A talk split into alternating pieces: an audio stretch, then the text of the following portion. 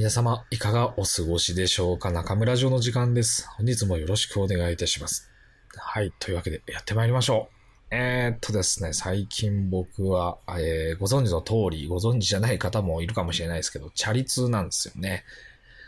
16キロぐらいの距離になるんですけど、自転車通勤始めました。まあ、あの、そもそも車なくなっちゃったんで、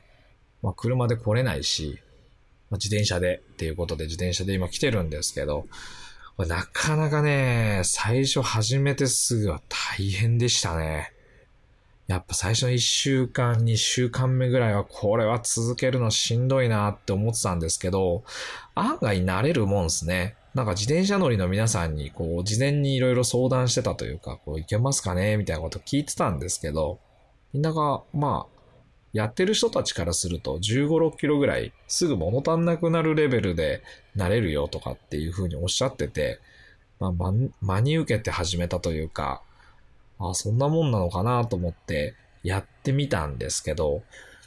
最初に1、2週間騙されたなと思いましたね。こんなのいけるわけねえわと思って、ほんと途中1回ないし2回ぐらいコンビニで休憩取らないと、もう走り続けれないぐらいしんどかったんですけど、ここ最近はもう完全にノンストップでサクサク走れるようになってきました。で、今アプリを使ってこのワークアウトを計測してるんですけど、えっ、と、Apple Watch を腕に巻いてるので、それを使って、スタートとゴールをこう自分でピッピッと押してるような感じですよね。で、そうすると、まあ、携帯も手元にあるんですけど、この Apple Watch の方で、えー、いろんなものを計測してくれてます。まあ、一つは時間はそうですよね。えー、っと、一番直近のやつで言うと、39分32秒で家までたどり着きました。えー、まあ、走行距離だいたい16キロぐらい。えー、カロリー、消費カロリーが340キロカロリーぐらい。で、高低差が35メーター。自宅から家までの高低差がだいたい35メーター。これまあ、ほとんど高低差があるようなないようなっていうレベルですね。フラットではないですけど、まあ、ちょっと小高い丘を登ってるぐらいの途中、登りがあるぐらいですね。まあ、登り下りがあるぐらいですね。で、まあ、あとは、えー、心拍数なんかも出てます。心拍数平均すると40、あ、違う違う、141bpm っていう感じですね。スピードが、えー、23.8km per hour。これ、まあ、平均時速が出てて、まあ、あとはルートが地図上に表示されてるっていう感じの計測。まあ、これ多分、ね、えっと、これなんて言うんですかね。自転車のサイクリングコンピューター、サイコンっていうのが呼ばれてるものがあるらしくて、こういうので測るともっと、こう、正確なデータというか、いろんなデータが取れるらしいんですけど、まあ、僕、アップルのこの純正の、純正でついてるワークアウトのアプリで、まあ、割と今のところこと足りてるなっていうところなので、まあ、これで見てるんですけど、こう結構面白いですね。データ取るのやっぱおもろいっすね。まあ、いろいろその時間40分切りたいなっていうのは、まあずっとこのやり始めてから思ってて、あとは、まあ距離は変わんないし、カロリーもまあ、まあまあ、そんなにこう、もっとカロリー消費したいとか、そういうわけじゃないので、まあこんなもんなんだなっていう感じなんですけど、あと心拍数、やっぱこれ、最初のうちは、こう無理して飛ばしてたんですよね、多分。まあ、体力もないし筋、筋量も足りてないので、筋肉も足りてないので、やっぱこう無駄に疲れてて、で、心拍数もすごいムラがあったんです、最初の頃は。160近くまで行ったり、120ぐらいで、だからこうアップダウン、アップダウン、その上下じゃなくて、なんて言ったらいいですかね。こう、スピードにムラがあるというか、走行そのものにムラがあって、すげえダッシュしたかと思ったらもうヘロヘロになってこうトロトロ走ってるみたいなのがあって、もういかにこう均一にフラットな状態で走っていけるのかっていうマラソンみたいな感覚を心がけるようになってからは、まあ、ほとんど途中で休憩入れることなく走れるようになってきたなと。で前回この40分切ろうとした時は平均の心拍数141って結構高めで、もう160ぐらい、150いくつぐらいまで上がってる時間かなり長く継続しちゃってるんですけど、まあ、あんまりこれで走り続けて体力ついてくれば良くなるのかどうかはよくわかんないんですけど、筋力がついてくるともっと多分楽に焦げるようになるはずなので、まあ、心拍数も上がりづらくなるのかなとかね。あと出る前のコンディションですね。この日は、この直近の日は、出る直前にコップ2杯ぐらいのお水飲んで、それから帰ったんですけど、まあ、途中ちょっとこう、水分不足かなっていう、喉パサパ、えっ、ー、と、口がパサパサしてきて、なんか水分足りてない感覚があったんで、なんか水の量もうちょっと増やすか、もしくはもっと吸収のいいものにする。えー、直前に飲むんじゃなくて、事前に飲み分けて、水分の量を体の中に増やしとくとかね、そういう対策も取れたのかもしれないですね。まあこれは未知数というか、まあ素人なんでよくわかってないんですけど、いろんなこう検証しながら、ご自分のタイムだったりとか、こう、そういうのを刻んでいく、こうデータを取って、それを解析して、仮説を立てて、で、もう一回試してみるって、これもまさに PDCA ですよね。こういう事業にも活かせると思うんで、やっぱデータを取れると、対策が必然的に取りやすくなるっていうのが、わかりやすく自分の体で試せてるなっていう感じがあります。あ商売で言うと、やっぱこの数値的なとこは何かっていうと、まずやっぱ帳簿ですよね。ま、帳簿をとにかくちゃんとつけてないと、データが取れてないと、何を自分がするべきなのか見えてこないっていうのが一番大きな問題としてあると思います。で、まあ自営業者の方だったり会社経営されてる方は帳簿を見ないなんてことはまあおそらくないし、それに準ずるような役員の方とか責任者の方も何かしらの数字は絶対追っかけて帳簿を見てるだろうし、まあそういうね、こう書評類なんかっていうのはきちっと確認してるはずなんですけど、ここの感覚が抜け落ちてんのが、まあ個人事業の散髪屋だったりとか、小さな、小さい、こう事業やってる方、どんぶり勘定になっちゃってる方。計画はどんぶりでいいんですけど、やっぱり計測計測の方はどんぶりじゃダメですよね。結果はちゃんと厳密に取るべき。で、あまり細かくしすぎると、うん、続けていけないので、取れるところからしっかり取っていって、必要とあらば細かくしていくみたいな段階を踏んでいくといいのかなと思ったりします。で、まあ、ね、確定申告の時期じゃないですか。で、やっぱりこうね、この時期に領収書を大急ぎで入力してるっていうのはね、良くないですよ。まあこういう自営業者多いですけど、やっぱね、良くないですよね。あの、やるべきタイミングが全然違っちゃってて、やっぱ当日、まあ、少なくとも一週間に一回は、きちっと自分で、こう、入力漏れがないか確認した方がいいし、月に一回は、こう、締めて決算出して、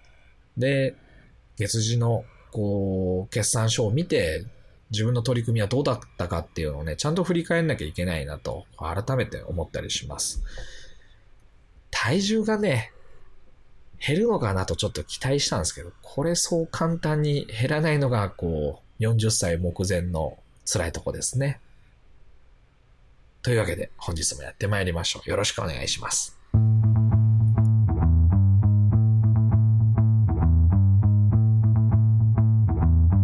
中村城の時間です。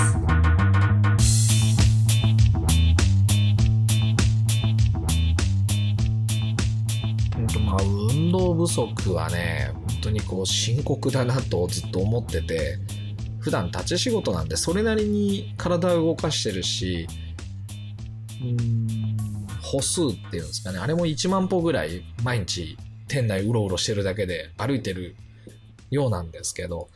まあでもそもそもね、同じ動作しかしてないとね、体やっぱどんどんどんどん悪くなっちゃいますね。いやー、年だなと。体動かすだとかね、運動がどう、まあ、あとね、食べるものとか病院がとか病気がとかね、まあなんか一発に年寄りみたいなことをだんだんだんだん言い始めるんだろうなと思うんですけど、やっぱね、人間死んじゃったら何にもできないんで、100日後に死ぬワニ見てますか？皆さん。前回ね、お話ししたと思うんですけど、切ないっすよ。あとね、30日ぐらいしかワニさん生きられないんですよね。で、まだもじもじやってたりするんですよ。あの、暇つぶししてみたり。なんかほんとね、こう、シュールで笑っちゃうんですけど、見てると笑えなくなる瞬間もあって、3分間カップラーメンをね、こう出来上がるの待ってるワニとか見てるとね、もう切なさが込み上げてきて、あれ客観的に見ると、自分のことと同じなんですよね。今日僕あの、どん兵衛の天ぷらそばを食ったんですけど、ワニと同じ3分間待ちましたよ。携帯いじりながら3分ぐらいなんかね、ぼーっとしてたんですけど、僕の人生もああやって3分間、いとも簡単に消費してたりするわけじゃないですか。で、このラジオを聴いてくださってる方も、ここまででもうね、11分人生を消費してますよ。なんか役に立っていかないと、さすがに申し訳ないです。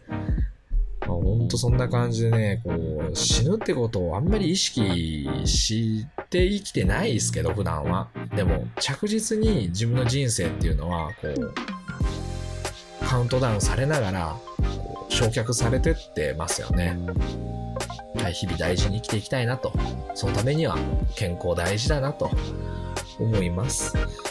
今体重が71キロぐらいもう本当ジャストぐらいになってるんですけど、一番太ってた時で76ぐらいまで行ったのかな。で、72、3ぐらいフラフラしてて、この自転車通勤を始める前72、3ぐらいで、自転車乗り始めて、30歳ぐらいのその自分がかつてダイエットを少しした時期が3ヶ月ぐらいダイエットした時期あって一気に10キロぐらい落ちたんですよね。もうちょっとやればすぐ落ちるわみたいな感覚でいたので、その時のイメージが抜けないまんま、まあ自転車乗れば2、3キロはまあ最初の1週間、2週間で落ちてとかっていう感じで思ってたんですけど、舐めてましたね。ほとんど減ってないですよ。スタート時点が73キロぐらい、ジャストぐらいだったんですけど、まだね、2キロぐらいしか落ちてないってことじゃないですか。食べる量を増やしたりもしてないので、まあ、減らしてもないですけど、あ、こんなもんかと。39歳こんなもんか。これが40後半とかになると多分さらにこれの半分とかしか変化ないんじゃないかとか思うとゾッとしますね。しっかりほんとね、筋肉つけていきたいっす。まあ、ムキムキになりたいわけじゃないんですけどね。健康をね、維持できるっていうのは大事なことかなと。まあ、こんなことは別に僕が言わなくてもみんな、まあ、承知だと思いますけど、車に乗って、で、1年間で僕あの、ボクスターを乗ってる時は、だいたい維持費全部込み込みで6、70万ぐらい年間で使ってた計算になるんですよね。で、25分ぐらいで片道到着するんですけど、25分間車で移動して年間70万近く使って少し浮いた時間でお金払ってジム行ってるとかってなってくると、あの、アホかなってなるじゃないですか。もちろんその移動中のリスクってあるんですよね。死亡リスクめっちゃ高くなってるはずなんで、車の時に比べると、まあそのリスクあるんですけど、まあ僕の命の重さは、こう、いくらだとは言い切れないですけど、70、1年間生きながらえて70万の価値とかはないような気がしますね、自分には。うん、今の自分にはそんな価値はないな。やっぱ健康を作りながら、まあ、病気なんかしたらまた医療費もかかってきたりとか、もう金ばっかじゃないんですけど、その時間の消費と、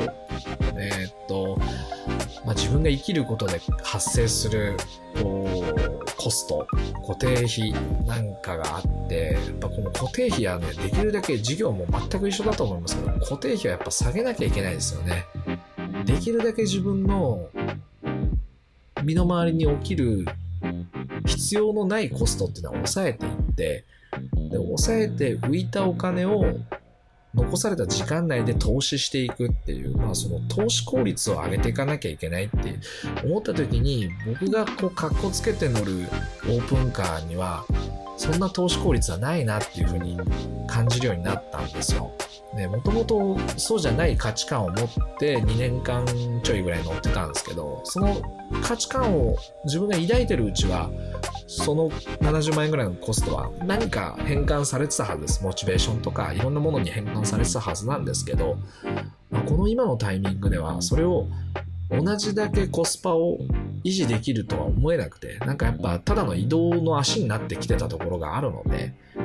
まあそれじゃあ意味ないなと。軽を乗ってんのと同じだなっていう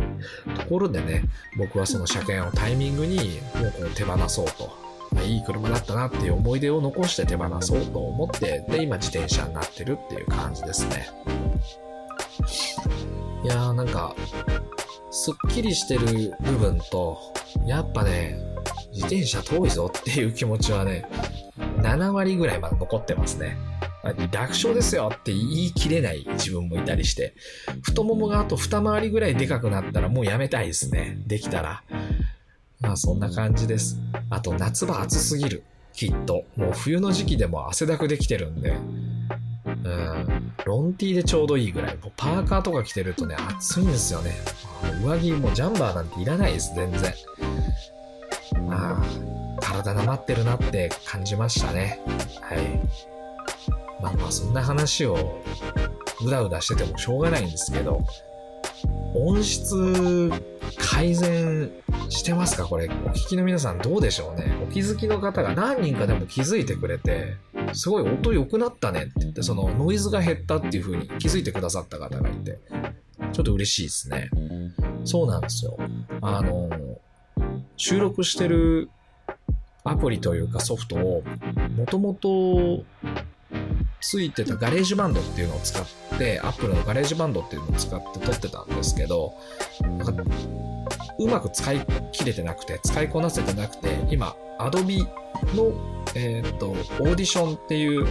アプリケーションに変えて撮ってます。で、この Adobe のオーディションを使ってるのは、なかなかこう、ソフトウェアとか、あんまり普段触んない人はもう意味わかんない話になってきちゃいますけど、まあ、申し訳ないですね。プレミアプロっていう動画編集ソフトを使って、そのプレプレミアプロで収録した音声を、オーディオ、オーディオの部分ですね、音声の部分を、この Adobe のオーディションで編集できるので、やっぱこう YouTube の方に上げる動画だったりとか、その他まあいろんなこう動画作成するにあたって音質もっとちゃんとやっていきたいなっていうのがありましてですね。まあ、それでこういうのを使うようになったという次第でございます。でって感じですね。すいません。もう、あの、いろいろもう音に関してはほんと素人で手探り感がすごいんですけど、またなんかツイッターでも何でもいいんですけど、ほとんどコメント来たことないんですけどね、何かしらこうリアクションいただけると大変ありがたいです。うん、音が。うん、よ、良くなったとかっていうよりは、なんかまだもっとここ改善するとどうかなっていうのと、まあ、できたらね、でも改善方法も使ってる方いたら教えてほしいですね。改善すべき点はなんとなく自分でもこう見えてるとこもあるんですけど、どうすると良くなるのか改善するのかっていうのが、なかなかこう掴みきれてなくて、まあ、普段そういうハウトゥーはほとんど YouTube を見て勉強するようになったので、まあ、YouTube 偉大だなと。で、ハウトゥーとかスタイルで言うと、こう髪の切り方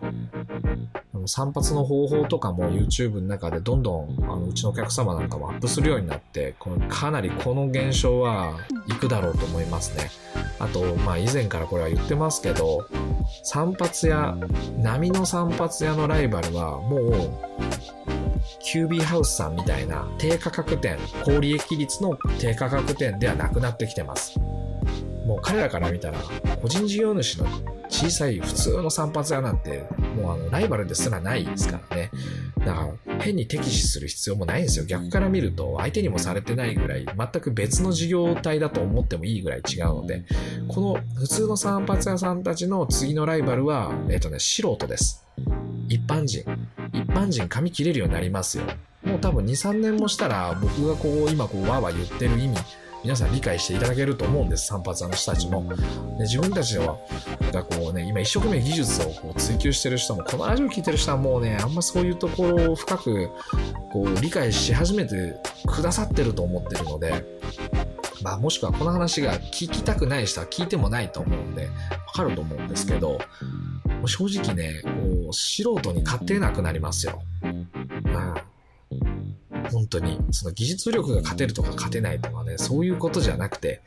来店しなくなります。ね、そんなことしなくても家で切れちゃうようになるから。あとね、まあ、法律的に言うと、うん、黒なんですけど、ただ、社会通念上グレーで言うと、知り合いの頭を切るとか、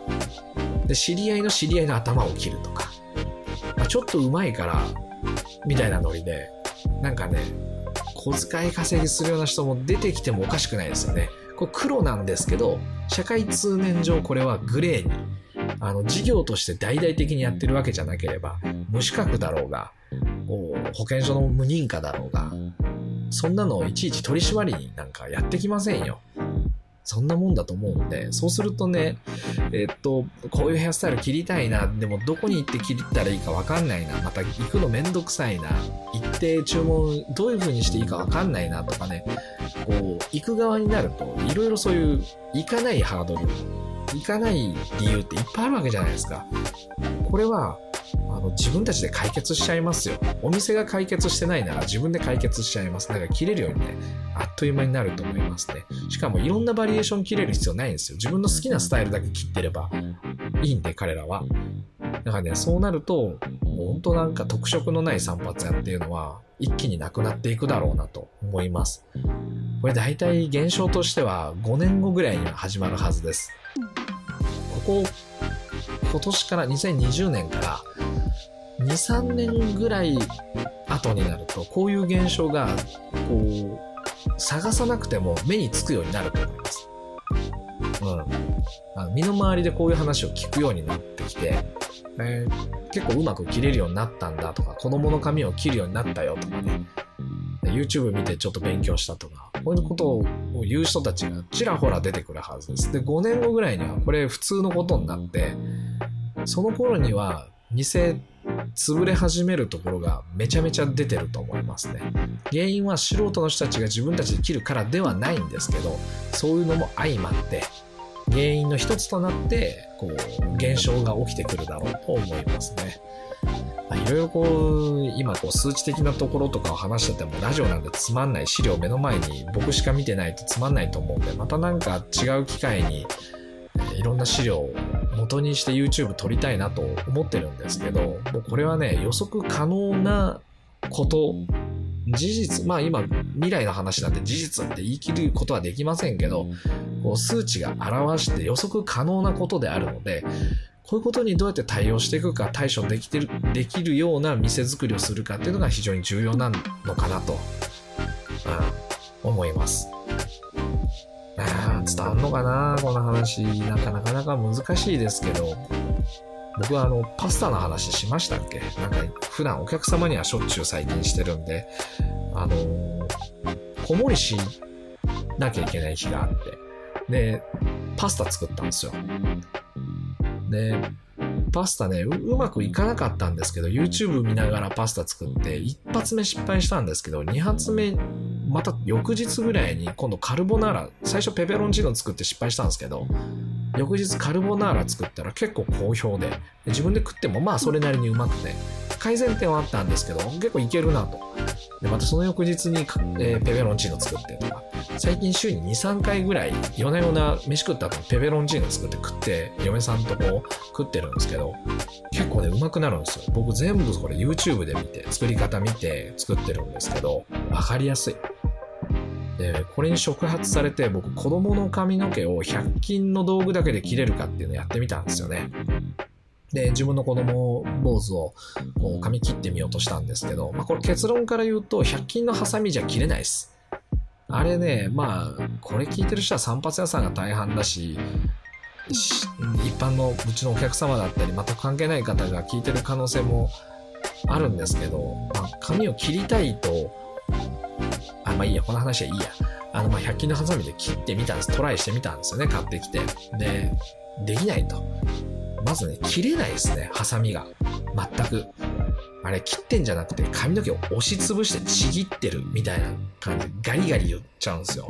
で髪の毛って乾かすと、あの、タンパク質がこう、まあ、硬い状態になるんで、水を含ませて、あまあ、頭最初に洗ったりするのがそうなんですけど、お水、お水をこう加えると、水素結合って言って、あの、まあいいや、細けい話でいいや。あの、棒順、あの、膨らむんですよね。水を含んで膨らむんですよ。で、柔らかくなるんです。で柔らかい毛を切るからハサミが傷まないとかね、まあそういう理屈でこう髪洗うんですけど、あのサクサク切れるんですけども、洗って濡らしてても、あの、100均のハサミだとちぎれちゃうんですね。ブチンっつって。ぐちぐちぐちっていうね、そういう感じで髪の毛の断面がもうあの、ほんとね、こう、へし曲がったような断面になっちゃうんで、もしこれ聞いてる方で100均のハサミで切れるかなってトライしようと思ってる方がいたら、ぜひやめてください。あんなことやってると子供はね、散髪嫌いになりますね。めちゃ痛いと思うんです、あれ。で僕らがやってるハサミでも時折ね、こう、キュッとこう、ハサミが噛んだりして、なんていうんですかね、毛が噛み込んだりして、引っ張っちゃうことがあるし、すきばさみなんかでは、あの、切れないすきばさみなんかでやってると、ね、ブチブチブチブチ言って、すごい痛いんですけど、ああいうことになっちゃいます。ぜひやめていただきたいですね。まあ、今後でも、僕はこう、散髪屋さん向けに何かこう自分で技術をこう見せていこうみたいな気持ちは全くないんですけど、一般の方向けには、子供の髪の切り方とか、ああいうものは YouTube 内でやっていこうかなと思ってますね。やっぱこう、人の役に立つ、普通に役に立つからやりたいですね。でそういう人たち増えてくると思います。なんならそれで食えるようになる理美容師いるかもしれないし、YouTuber としてね。で、YouTuber どのぐらい後続くのかとかっていう問題もあるんですけど、あれね、あの、YouTube で一生食っていくのは、あまあ、ちょっと難しいだろうなと思うんですよ。いくらなんでも。でも、YouTube で